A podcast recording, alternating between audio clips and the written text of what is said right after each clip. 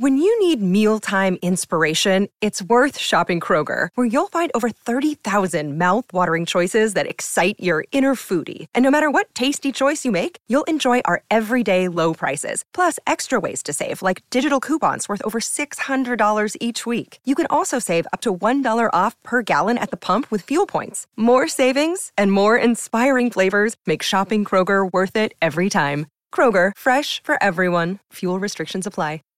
A Cidade e as Serras, de Essa de Queiroz. Capítulo 6 Todas as tardes, cultivando uma dessas intimidades que entre tudo o que cansa jamais cansam, Jacinto, às quatro horas, com regularidade devota, visitava Madame d'Auréole. Porque essa flor de parisianismo permanecer em Paris, mesmo depois do Grand Prix, a desbotar na calma e no cisco da cidade. Numa dessas tardes, porém, o telefone, ansiosamente repicado, avisou Jacinto de que a sua doce amiga jantava em Anguian com os Treve. Esses senhores gozavam seu verão à beira do lago, numa casa toda branca e vestida de rosinhas brancas que pertencia a Efraim. Era um domingo silencioso, enevoado e macio, convidando às voluptuosidades da melancolia. E eu, no interesse da minha alma, sugeria Jacinto que subíssemos à Basílica do Sacré-Cœur em construção nos altos de Montmartre. É uma seca, Zé Fernandes. Com mil demónios, eu nunca vi a Basílica. Bem, bem, vamos à Basílica, homem fatal de Noronha e Sanda. E por fim logo começámos a penetrar, para além de São Vicente de Paulo, em bairros estreitos e íngremes de uma quietação de província, com muros velhos fechando quintalejos rústicos, mulheres despenteadas cozendo à soleira das portas, carriolas desatreladas descansando diante das tascas, galinhas soltas picando o lixo, coeiros molhados secando em canas, o meu fastidioso camarada sorriu àquela liberdade e singeleza das coisas. A Vitória parou em frente à larga rua de escadarias que trepa, cortando vielazinhas campestres, até à esplanada, onde, envolta em andaimes, se ergue a basílica imensa. Em cada patamar, barracas de arraial devoto, forradas de paninho vermelho, transbordavam de imagens, bentinhos, crucifixos, corações de Jesus bordados a retrós, claros molhos de rosários. Pelos cantos, velhas agachadas resmungavam a Ave Maria. Dois padres desciam, tomando risonhamente uma pitada. Um sino lento tilintava na doçura cinzenta da tarde. E Jacinto murmurou com agrado. É curioso. Mas a basílica em cima não nos interessou, abafada em tapumes e andaimes, toda branca e seca, de pedra muito nova, ainda sem alma. E Jacinto, por um impulso bem jacíntico, caminhou golosamente para a borda do terraço a contemplar Paris. Sob o céu cinzento, na planície cinzenta, a cidade jazia, toda cinzenta, como uma vasta e grossa camada de caliça e telha. E, na sua imobilidade e na sua mudez, algum rolo de fumo, mais tenue e ralo que o fumear de um escombro mal apagado, era todo o vestígio visível da sua vida magnífica. Então chasqueei risonhamente o meu príncipe. Aí estava, pois, a cidade, a augusta criação da humanidade Ei lá aí, belo Jacinto, sobre a crosta cinzenta da terra, uma camada de caliça apenas mais cinzenta. No entanto, ainda momentos antes a deixáramos prodigiosamente viva, cheia de um povo forte, com todos os seus poderosos órgãos funcionando, abarrotada de riqueza, resplandecente de sapiência, da triunfal plenitude do seu orgulho, como rainha do mundo coroada de graça. E agora eu e o belo Jacinto trepávamos a uma colina, espreitávamos, escutávamos, e toda a estridente e radiante civilização da cidade não percebíamos nem um rumor nem um lampejo. E o 202, o soberbo 202, com os seus arames, os seus aparelhos, a pompa da sua mecânica, os seus trinta mil livros. Sumido, esvaído na confusão de telha e cinza. Para este esvaecimento, pois, da obra humana, mal ela se contempla de cem metros de altura, arqueja o obreiro humano então um angustioso esforço. Anja, Jacinto, onde estão os teus armazéns servidos por três mil caixeiros? E os bancos em que retina o ouro universal? E as bibliotecas atulhadas com o sabor dos séculos? Tudo se fundiu numa nódoa parda que suja a terra. Aos olhos piscos de um Zé Fernandes, logo que ele suba, fumando o seu cigarro, a uma arredada colina, a sublime edificação dos tempos não é mais que um silencioso monturo da espessura e da cor do pó final. O que será então aos olhos de Deus? E ante estes clamores, lançados com afável malícia para espicaçar o meu príncipe, ele murmurou, pensativo: Sim, é talvez tudo uma ilusão. E a cidade a maior ilusão. Tão facilmente vitorioso redobrei de facúndia. Certamente, meu príncipe, uma ilusão. E a mais amarga, porque o homem pensa ter na cidade a base de toda a sua grandeza e só nela tem a fonte de toda a sua miséria. Veja, Cinto, na cidade perdeu ele a força e beleza harmoniosa do corpo e se tornou esse ser ressequido, escanifrado ou obeso e afogado em unto, de ossos moles como trapos, de nervos trêmulos como arames, com cangalhas, com chinós, com dentaduras de chumbo, sem sangue, sem febra, sem viço, torto, corcunda, esse ser em que Deus, espantado, mal pode reconhecer o seu esbelto e rijo e nobre Adão. Na cidade findou a sua liberdade moral. Cada manhã ela lhe impõe uma necessidade e cada necessidade o arremessa para uma dependência. Pobre e subalterno, a sua vida é um constante solicitar, adular, vergar, rastejar, aturar. Rico e superior como um jacinto, a sociedade logo enreda em tradições, preceitos, etiquetas, cerimónias, praxes, ritos, serviços mais disciplinares que os de um cárcere ou de um quartel. A sua tranquilidade, bem tão alto que Deus com ela recompensa os santos, onde está, meu Jacinto? Sumida para sempre, nessa batalha desesperada pelo pão, ou pela fama, ou pelo poder, ou pelo gozo, ou pela fugidia rodela de ouro. Alegria como haverá na cidade para esses milhões de seres que tumultam na arquejante ocupação de desejar e que, nunca fartando o desejo, incessantemente padecem de desilusão, desesperança ou derrota. Os sentimentos mais genuinamente humanos logo na cidade se desumanizam. Vê, meu Jacinto, são como luzes que o áspero vento do viver social não deixa arder com serenidade e limpidez. E aqui abala e faz tremer, e além brutamente apaga, e adianta obriga a flamejar com desnaturada violência. As amizades nunca passam de alianças que o interesse, na hora inquieta da defesa ou na hora sôfrega do assalto, ata apressadamente com um cordel apressado e que estalam ao menor embate da rivalidade ou do orgulho. E o amor na cidade, meu gentil Jacinto. Considera esses vastos armazéns com espelhos, onde a nobre carne de Eva se vende, tarifada ao arratel como a de vaca. Contempla esse velho Deus do Himeneu que circula trazendo em vez do ondeante facho da paixão a apertada carteira do dote. Espreita essa turba que foge dos largos caminhos assoalhados em que os faunos amam as ninfas na boa lei natural e busca tristemente os recantos lôbregos de Sodoma ou de Lesbos. Mas o que a cidade mais deteriora no homem é a inteligência, porque olha a regimenta dentro da banalidade, olha e empurra para a extravagância. Nesta densa e pairante camada de ideias e fórmulas que constitui a atmosfera mental das cidades, o homem que a respira, nela envolto, só pensa todos os pensamentos já pensados, só exprime todas as expressões já exprimidas ou então, para se destacar na pardacenta e chata rotina e trepar ao frágil andaime da gloriola, inventa num gemento esforço, inchando o crânio, uma novidade disforme que espante e que detenha a multidão como um estrengo numa feira. Todos, intelectualmente, são carneiros, trilhando o mesmo trilho, balando o mesmo balido, com o focinho pendido para a poeira, onde pisam, em fila, as pegadas pisadas e alguns são macacos, saltando no topo de mastros vistosos, com esgares e cabriolas. Assim, meu Jacinto, na cidade, nesta criação tão antinatural onde o solo é de pau e feltro e alcatrão, e o carvão tapa o céu, e a gente vive acamada nos prédios como o paninho nas lojas, e a claridade vem pelos canos, e as mentiras se murmuram através de arames, o homem aparece como uma criatura anti-humana, sem beleza, sem força, sem liberdade, sem riso, sem sentimento, e trazendo em si um espírito que é passivo como um escravo ou impudente como um histrião.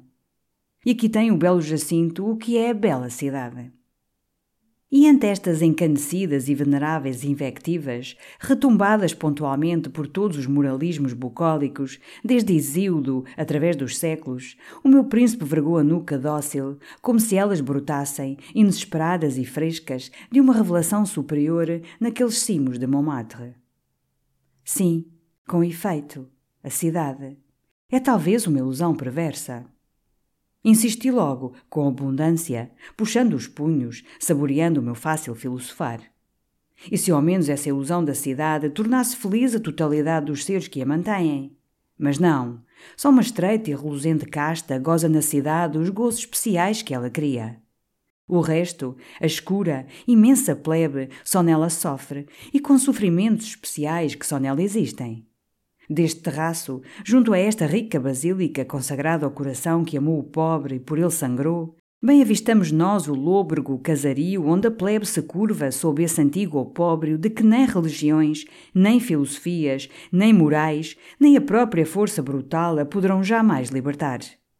Aí jaz, espalhada pela cidade, como esterco vil que fecunda a cidade.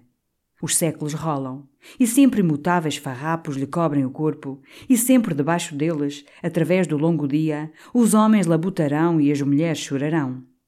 E com este labor e este pranto dos pobres, meu príncipe, se edifica a abundância da cidade. Ela agora coberta de moradas em que eles se não abrigam, armazenada de estofos com que eles se não agasalham, abarrotada de alimentos com que eles se não saciam. Para eles só a neve, quando a neve cai, e entorpece e sepulta as criancinhas aninhadas pelos bancos das praças ou sob os arcos das pontes de Paris. A neve cai, muda e branca na treva. As criancinhas gelam nos seus trapos. E a polícia, em torno, ronda atenta para que não seja perturbado o tépido sono daqueles que amam a neve, para patinar nos lagos do bosque de Bolonha com polícias de três mil francos. Mas que, meu Jacinto, a tua civilização reclama insaciavelmente regalos e pompas que só obterá, nesta amarga desarmonia social, se o capital der ao trabalho, por cada arquejante esforço, uma migalha ratinhada. Irremediável é, pois, que incessantemente a plebe sirva, a plebe pena. A sua esfalfada miséria é a condição do esplendor sereno da cidade. Se nas suas tigelas fumegasse a justa ração de caldo, não poderia aparecer nas bachelas de prata a luxuosa porção de foie gras e túbaras que são o orgulho da civilização. Há andrajos em traparias, para que as belas Madame d'Oriole, resplandecentes de sedas e rendas, subam, em doce ondulação, a escadaria da ópera. Há mãos regeladas que se estendem e beiços sumidos que agradecem o dom magnânimo de um sou para que os Efrains tenham 10 milhões no Banco de França, se aqueçam à chama rica da lenha aromática e surtam de colares de safiras as suas concubinas, netas dos duques de Atenas. E um povo chora de fome, e da fome dos seus pequeninos, para que os jacintos, em janeiro, debiquem, bocejando, sobre pratos de saxe, morangos gelados em champanhe e avivados de um fio de éter. E eu comi dos teus morangos, Jacinto, miseráveis, tu e eu. Ele murmurou, desolado. É horrível. Comemos desses morangos. E talvez por uma ilusão. Pensativamente achou a borda do terraço, como se a presença da cidade, estendida na planície, fosse escandalosa. E caminhámos devagar, sob a moleza cinzenta da tarde, filosofando, considerando que para esta iniquidade não havia cor humana trazida pelo esforço humano. Ah, os Efraíns, os Treve, os vorazes e sombrios tubarões do mar humano só abandonarão ou afrouxarão a exploração das plebes se uma influência celeste, por milagre novo, mais alto que os milagres velhos, lhes converter as almas.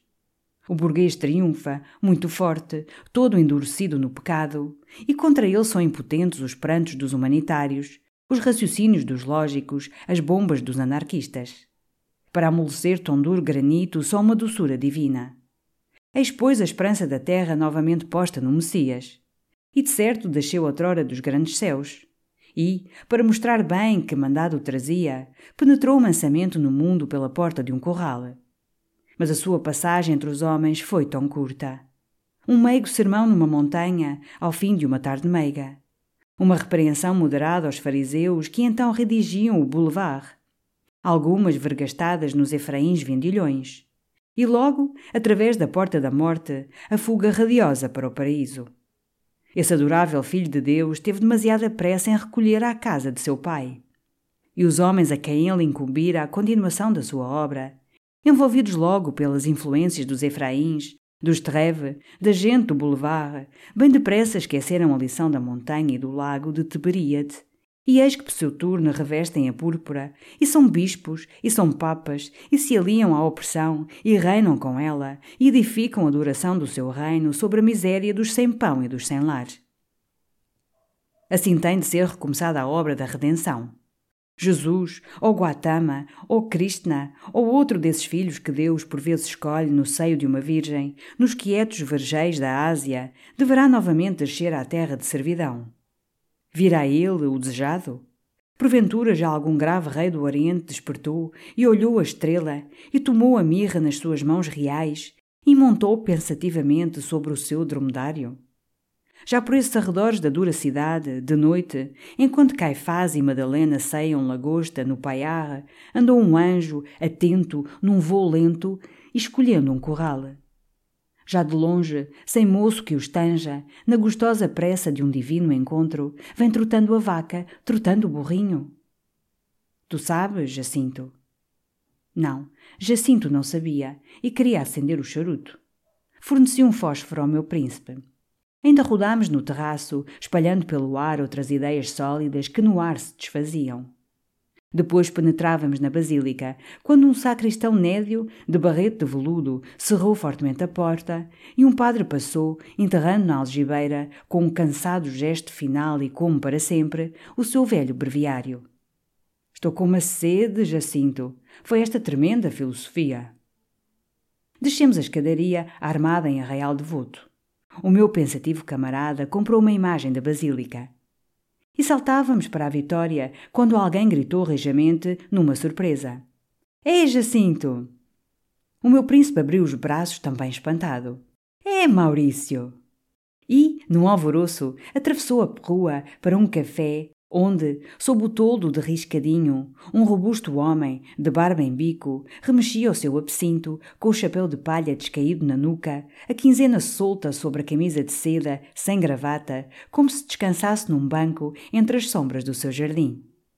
E ambos, apertando as mãos, se admiravam daquele encontro, num domingo de verão, sobre as alturas de Montmartre.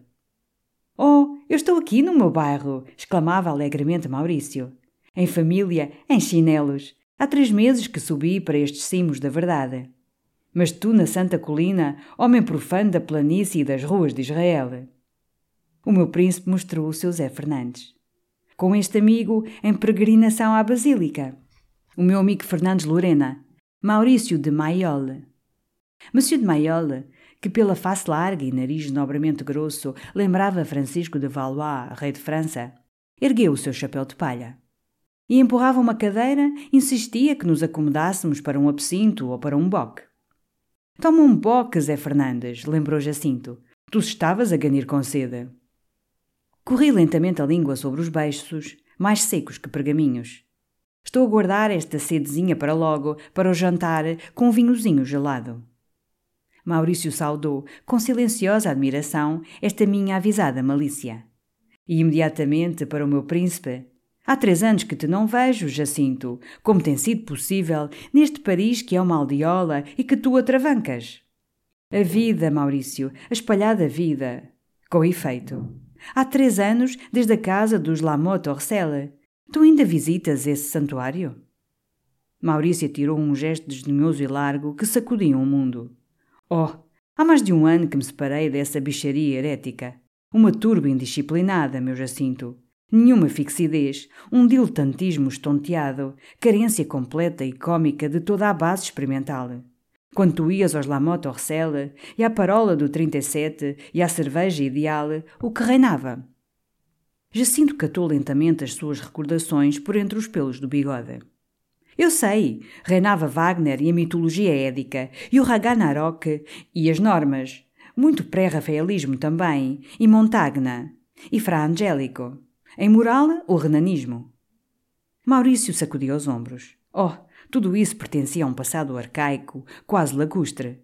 quando Madame de la Motte Orcel remobilara a sala com veludos Morris, grossas alcachofras sobre tons de açafrão, já o renanismo passara, tão esquecido como o cartesianismo.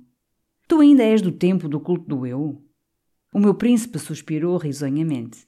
Ainda o cultivei. Pois bem, logo depois foi o artmanismo, o inconsciente, depois o nietzschismo, o feudalismo espiritual. Depois graçou o tolstoísmo, um furor imenso de renunciamento neocenobítico.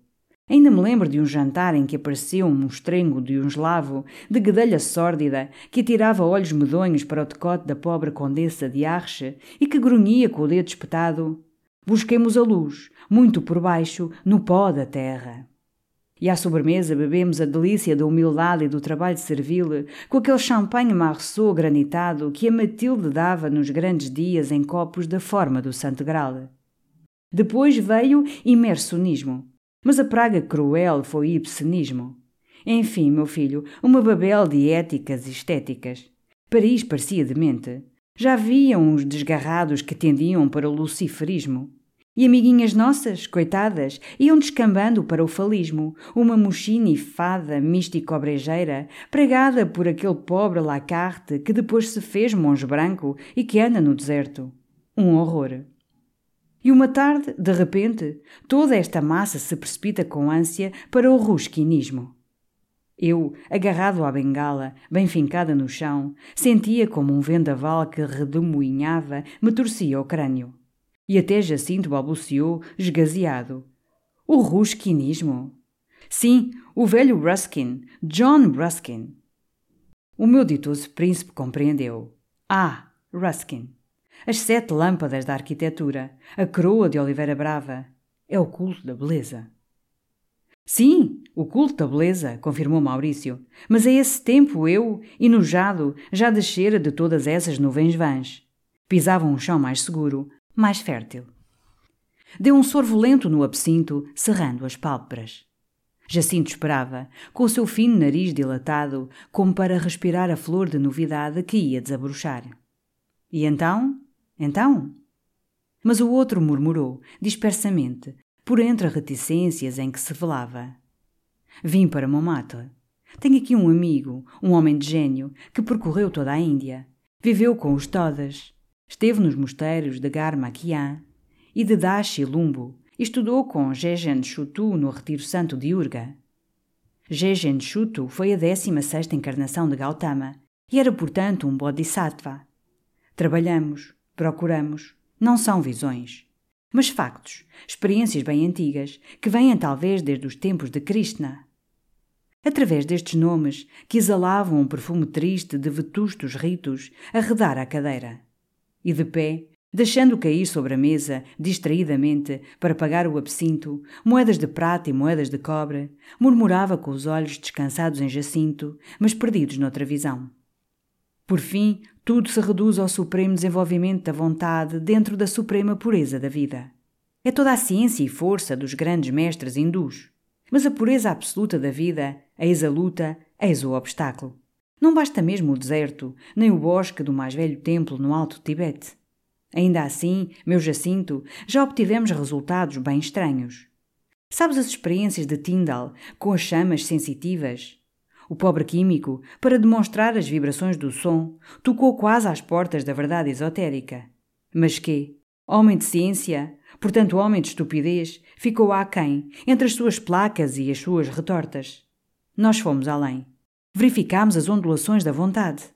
Diante de nós, pela expansão da energia do meu companheiro e em cadência com o seu mandado, uma chama, a três metros, ondulou, rastejou, despediu línguas ardentes, lambeu uma alta parede, rugiu furiosa e negra, resplandeceu direita e silenciosa, e bruscamente abatida em cinza morreu. E o estranho homem, com o chapéu para a nuca, ficou imóvel, de braços abertos e os olhares esgazeados, como no renovado assombro e no transe daquele prodígio. Depois, recaindo no seu modo fácil e sereno, acendendo devagar um cigarro. Uma destas manhãs, Jacinto, apareço no 202 para almoçar contigo e levo o meu amigo. Ele só come arroz, uma pouca de salada e fruta. E conversamos Tu tinhas um exemplar do Zéfer Serijá e outro do Targum Dom Queluz. Preciso folhear esses livros. Apertou a mão do meu príncipe, saudou este assombrado Zé Fernandes e serenamente seguiu pela quieta rua, com o chapéu de palha para a nuca, as mãos enterradas nas algibeiras, como um homem natural entre coisas naturais. Oh, Jacinto, quem é este bruxo? Conta! Quem é ele, santíssimo nome de Deus? Recostado na Vitória, ajeitando o vinco das calças, o meu príncipe contou concisamente. Era um nobre e leal rapaz, muito rico, muito inteligente, da antiga casa soberana de Maiola, descendente dos duques de Septimânia. E murmurou, através do costumado bocejo, o desenvolvimento supremo da vontade. Teosofia, budismo esotérico, aspirações, decepções, já experimentei uma maçada. Atravessámos, calados, o rumor de Paris, sob a moleza abafada do crepúsculo de verão, para jantar no bosque, no pavilhão de Armenonville, onde os de Cigane, avistando Jacinto, tocaram o hino da carta, com paixão, com langor, numa cadência de quesarda dolorosa e áspera. E eu, desdobrando regaladamente o guardanapo, pois venha agora para a minha rica sede esse vinhozinho gelado. Grandemente o mereço, caramba, que superiormente filosofei. E creio que estabeleci definitivamente no espírito do senhor Dom Jacinto o salutar horror da cidade. O meu príncipe percorria, catando o bigode, a lista dos vinhos, enquanto o copeiro esperava com pensativa reverência. Mande gelar duas garrafas de champanhe Samarceau, mas antes um Barzac velho, apenas refrescado. Água de Evian? Não, de Boussangue. Bem, de Evian e de Boussangue. E para começar, um boque. Depois, bocejando, desabotoando lentamente a sobrecasaca cinzenta, pois estou com vontade de construir uma casa nos cimos de Montmartre, com um mirador no alto, todo de vidro e ferro, para descansar de tarde e dominar a cidade. Save big money on your outdoor project now at Menards. We have everything you need to keep your outdoor power equipment running smooth so you can keep that lawn in tip top shape or enjoy some time on your boat. Right now, all FVP, lawn and garden, and marine batteries are on sale through May 5th. Check out our entire selection of FVP batteries today and view our weekly flyer on menards.com for more great deals. Save